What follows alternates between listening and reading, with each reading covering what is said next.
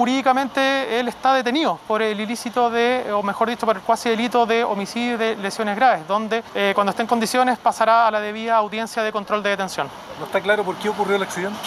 Es materia de investigación lo que se está determinando en estos momentos, pero a raíz de diversas diligencias, posiblemente el imputado que se encuentre detenido tendría participación ya que por una conducción imprudente y negligente habría ocasionado dicho accidente de tránsito. En estos momentos se encuentra personal de la sección de investigación de accidentes de tránsito recabando información respecto a las cámaras que se encuentran postadas en dicha arteria y por lo tanto una vez que se obtengan dichas cámaras se evaluará obviamente si aportan alguna información para el esclarecimiento de estos hechos.